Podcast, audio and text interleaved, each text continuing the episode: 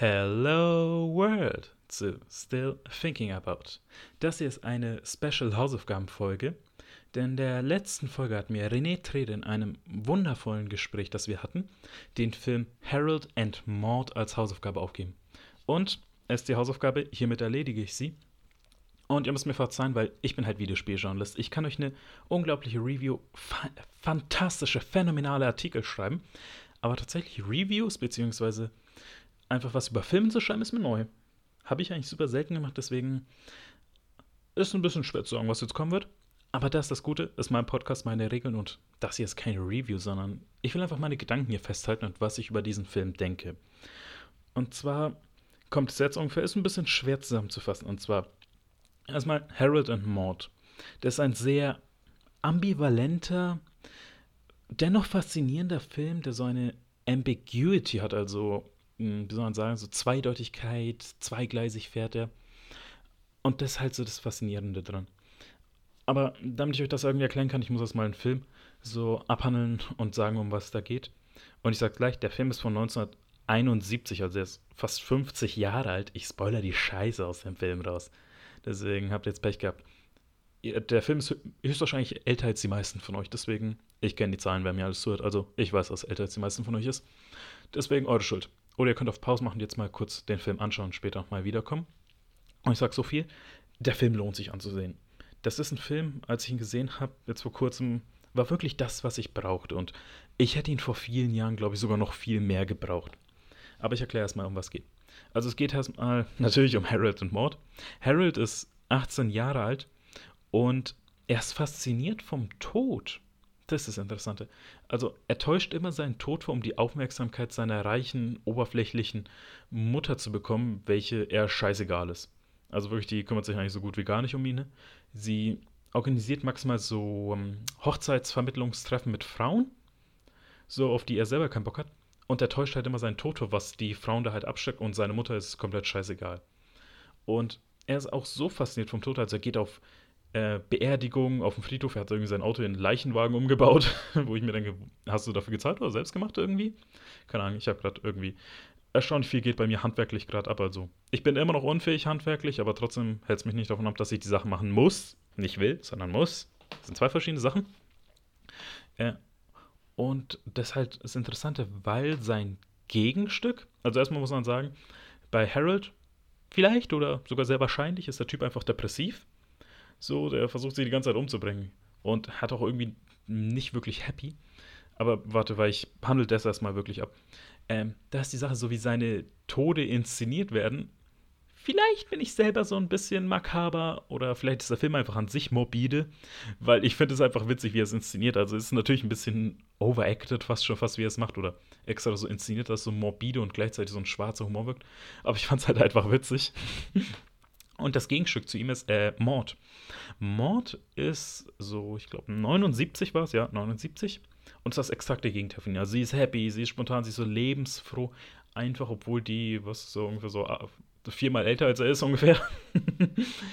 und die lernen sich halt dann auch auf so eine Beerdigung oder so kennen. Ich weiß jetzt gerade nicht mehr. Ja, müsste eine Beerdigung, Bestattung gewesen sein. Und sie nähern sich halt langsam an und sie holt ihn so langsam aus seiner Schale raus. So sie zeigt ihm irgendwie ihr, ihren Lebensstil und halt seinen Scheiß lässt er dann langsam liegen, also mit dem Selbstmord, um die Aufmerksamkeit zu bekommen. sie zeigt ihm, wie toll das Leben ist und was sie machen. Und nicht im Sinne von so, oh, hier und das, das passiert oder erzählen Geschichten, sondern mehr so, die alte klaut Autos, die klaut irgendwie Scheiß, äh, begeht Verbrechen und macht irgendwie das, auf was sie Bock hat. Und gibt ihm mal wieder so ein paar Impulse, so ein bisschen Energie einfach. Wo ich halt selber gedacht habe, ja, so was hätte ich damals auch wirklich gebraucht, als mir halt schwer äh, scheiße ging und ich schwer depressiv war. Und dann stellt sich auch langsam heraus, okay, jetzt, das ist nicht wirklich ein großer Plot, sondern sie reden und dann äh, sagt sie ihm, warum sie halt auch so drauf ist, weil sie eben das Leben wertschätzt, weil sie es auch von der anderen Seite gesehen hat mit dem Tod, weil, ähm, wie soll man sagen, ich beschreibe es ein bisschen. Sie zeigt ihm äh, ihren Unterarm, wo eine Nummer tätowiert ist. Und man muss da nicht unbedingt äh, sehr helle sein, um zu wissen, was hat, sondern sie ist eben, sie hat den Holocaust miterlebt und war eben ein der Konzentrationslager. Wo ich mir denke, okay, der Film hat gerade einen wirklich dunklen Twist bekommen. Was irgendwie komisch ist, weil der Film halt mit dem Tod so sehr eh schon handelt. weil das halt eine Grundthematik vom Film ist. Es geht halt der täuscht die ganze Zeit seinen Tod vor, die hat keinen Bock auf den Tod. Irgendwie und dann hat es äh, wirklich gerade so ein bisschen dunkler geworden und aber auch so eine helle Note eben, dass sie das überlebt hat und dann eben so lebensfroh ist und das Leben wertschätzt und das bringt sie ihnen eben bei. Und das war halt toll, weil das spielt halt mit der Freude und gleichzeitig der Trauer, dem schwarzen Humor und dem Tod. Und der Film, jetzt baue ich die Scheiß raus, ähm, sie feiern ihren 80. Geburtstag und sie nimmt halt irgendwelche Pillen, weil sie meint, jetzt will ich halt sterben am 80. Das ist ein guter Punkt abzutreten. Er will es noch nicht, er will es aber nicht, er will sie ans Krankenhaus bringen.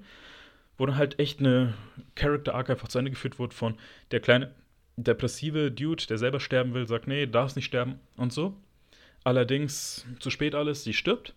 Und eine Szene wird dann einfach gezeigt, wie er, also beziehungsweise wie das Auto über eine Klippe fährt und auf, irgendwie darunter aufprallt. Man denkt, okay, der Typ hat sich jetzt umgebracht, alles für nichts. Aber man sieht, Mord hatte ihren Zweck geleistet. Okay, das hört sich komisch an, streicht das. Nee, sondern Mord hat wirklich was bei ihm bewirkt. Und er ist eigentlich an der Klippe noch oben und spielt Banjo. ja, ist komisch. Schaut den Film an, dann wisst ihr, warum er Banjo spielt. Eben, kann ich auch gleich sagen, sie hat es ihm beigebracht einfach. Ist halt eines ihrer Hobbys gewesen. Der vielen Hobbys, die, wo sie halt super viel geklaut hat. Und dann ist halt eben gezeigt, okay, er hat das Leben doch wertgeschätzt einfach. Und das ist halt einfach dieser Film, diese, er schafft diese Gratwanderung. Ich wollte gerade Finn Red Line sagen, aber das ist ein anderer Film. Obwohl es eigentlich auch äh, bedeutet, äh, äh, der schmale rote Faden. Auf jeden Fall. Und das ist halt diese Sache, dass halt eigentlich permanent mit dem Ende des Lebens spielt und gleichzeitig es so wertschätzt, was mich auch selber fasziniert und irgendwie auch, ja, ich fand den Film auch an gewissen Stellen traurig und ernst, aber auch so, irgendwie so positiv hat er, der hat immer so eine positive Message gehabt und gleichzeitig auch so morbide war alles, weswegen ich halt dann irgendwie selber so schwer zu sagen ist, was ich davon halten soll, ob es jetzt ein Feelgood-Film ist, ob es ein ernster Film ist. Einfach, und das macht diese Faszination von dem Film aus. Und ich mache es aus, weil es gleichzeitig so optimistisch eigentlich immer mit einer Message vorausgeht. Und zwar, lerne das Leben wertzuschätzen.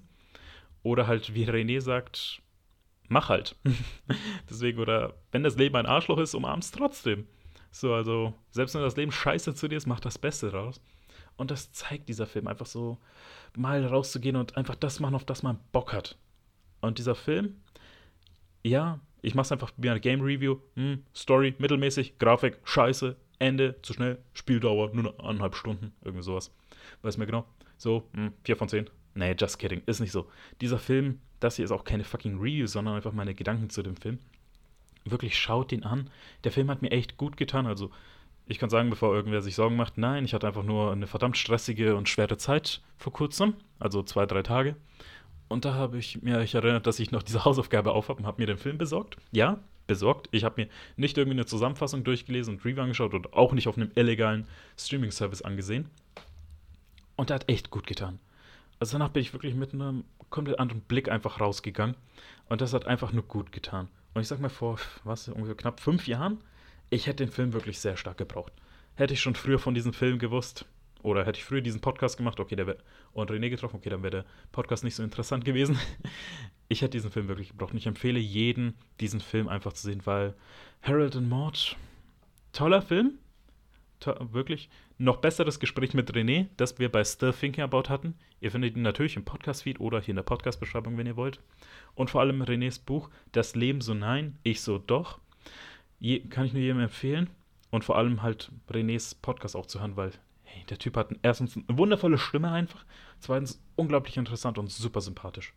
Jetzt ein bisschen Eigenwerbung und René-Werbung beende ich die Folge, weil ich habe alles zu dem Film gesagt, was ich gemacht habe. Und deswegen, Herr Lehrer, ich habe meine Hausaufgabe gemacht, bekomme ich ein Sternchen oder kann ich end endlich aufs Klo gehen? ja, Gott schon, den Joke muss ich noch am Ende machen. Ich hoffe, ihr hattet Spaß. Und mit diesen Worten, goodbye and good night.